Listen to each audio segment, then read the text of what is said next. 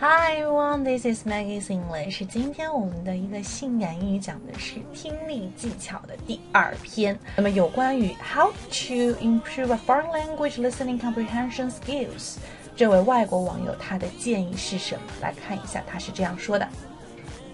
Surround yourself with people who speak English.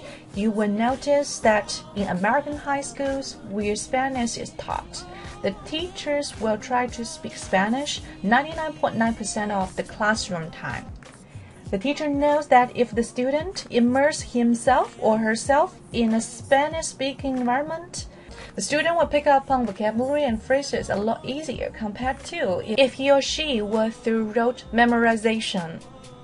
OK，那么来看一下这段话的意见，它就是说， 啊，当然要让你自己有一个什么沉浸式的外语的环境。如果是英文的话，就是一个什么英文的沉浸式的语言环境。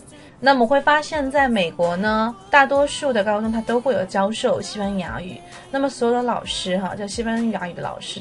大部分的时间都会在什么课堂里面说西班牙文，因为他们很清楚，如果说哈学生把自己沉浸在这个语言环境里面，就会更加容易的去学习西班牙语的一些什么词汇，还有一些什么表达等等，跟这种什么死记硬背来比起来，那就太容易了哈。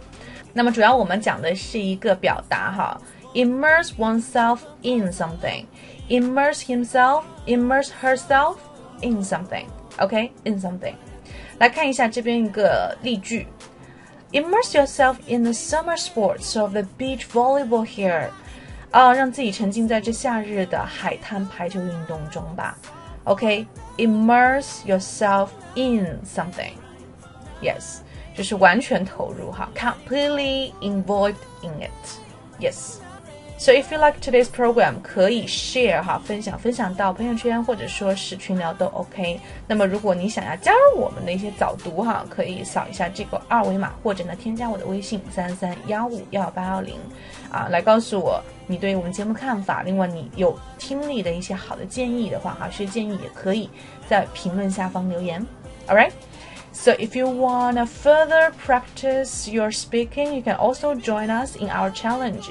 欢迎加入我们的一个口语挑战，在九月十号到十五号，我们会有一个有关于发音啊、生活英语、流英语、美剧英语的一个学习。好的，So that's pretty much about today, and see you soon. Bye.